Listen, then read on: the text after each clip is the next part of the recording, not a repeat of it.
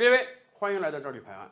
最近一段时间啊，全国上下都在节约粮食、光盘行动。说实话，节约粮食这个事儿啊，什么时候提都不过分。即便再有钱的人啊，我们也不能任意的浪费粮食。但是啊，节约粮食这个事儿，倒让我想起了去年发生在日本的一个案例。去年日本大阪啊，有一个六十多岁的小学教师被人家给举报了。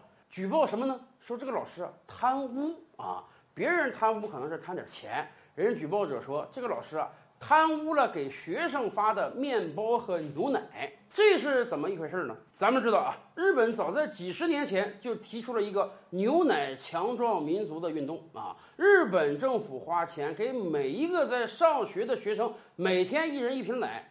这个奶中有大量的钙质、大量的营养，所以能让日本人的身体非常健康。日本人也确实个头儿蹿高了很多啊，都是牛奶的功劳。所以，日本的所有中小学几十年来的传统就是学校提供牛奶。有的学校可能感觉这个牛奶太单调，在提供牛奶的同时啊，还会提供一些小饼干啊、小面包啊。这个日本人已经习以为常了。只不过咱们也清楚啊，一个几百人的学校。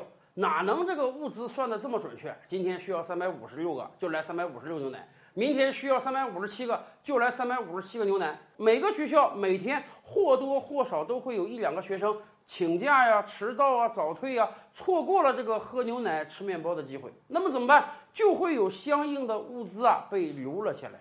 结果，大阪的这位六十二岁的老师啊，他可能出于爱惜食物这个考虑，每天放学的时候，他就把。学生没喝没吃剩下来的面包和牛奶呢，拿回家中去了。哎，他倒不是说走路啊给一些行乞的人，人家就拿回家自己食用了。按道理讲啊，这也不算个什么大事儿，毕竟这都是人家学生不吃不喝的。可问题是啊，这个架不住计算。人家调查人员一计算啊，从二零一五年六月啊到二零一九年六月，长达四年的时间呢，这位老师陆陆续续啊往家里拿了一千多个面包，四千多瓶牛奶，也就是说，平均每天能拿一块面包、四瓶牛奶，这个数字加起来价值可就二十多万日元了，就不是一笔小钱了。所以这位老师被人家举报，被人家调查了嘛？调查结果出来之后呢，这位老师人家别的没多说，自己添钱啊，把这二十多万还给学校。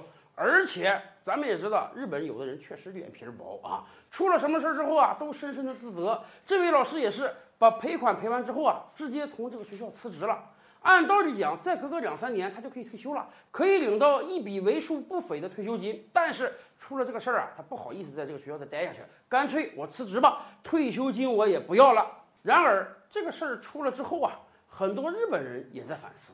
这位老师真的做错了吗？相关的调查部门人家说了，这位老师倒真的没有说虚报数字。比如说，我们班里明明今天五十个学生，我说我来了五十一个学生，刻意的多留那么一两瓶牛奶拿回家，不是这样的。每次他都是准确的报数字，但是确实每天都有意外的现象。今天这个学生没来，明天那个学生早退了，后天有哪个学生胃口不舒服，不想喝牛奶，不想吃面包了，都是一些小的意外事件。导致有这个面包和牛奶残留下来，这位老师才拿回家的。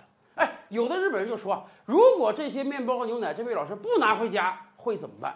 咱们知道，日本对于食品安全是非常看重的。日本大量的食品，它这个赏味期限，也就是有效期啊，只有一天而已。换句话讲，如果这些面包和牛奶这位老师不给拿回家，那么对不起，很有可能就只能给扔掉了。所以说。这位老师啊，人家只是出于节约粮食，出于一个善心，把这个东西拿回了家。当然，他有做的不对的地方。你哪怕在做这个事儿之前跟学校报备一下，那你都不至于后来有这个赔款辞职的事情。但是日本老师这个事儿啊，倒也给我们一个警醒。今天全国上下都讲这个节约粮食的运动，哎，我们真得好好考虑一下。很多学校也好，很多单位也好。真的出于善心啊，我们发大量的福利。学校尤其一些偏远山区，可能有这个免费的牛奶啊。很多单位人家有免费的午餐呀，各种小零食啊、水果呀，这些免费的不要钱的东西，当它出现遗留的时候，我们有没有做到也节约起来呢？更多大千世界，更多古今完人，点击赵吕拍案的头像进来看看哦。赵吕拍案，本回书着落在此。欲知大千世界尚有何等惊奇？自然是且听下回分解。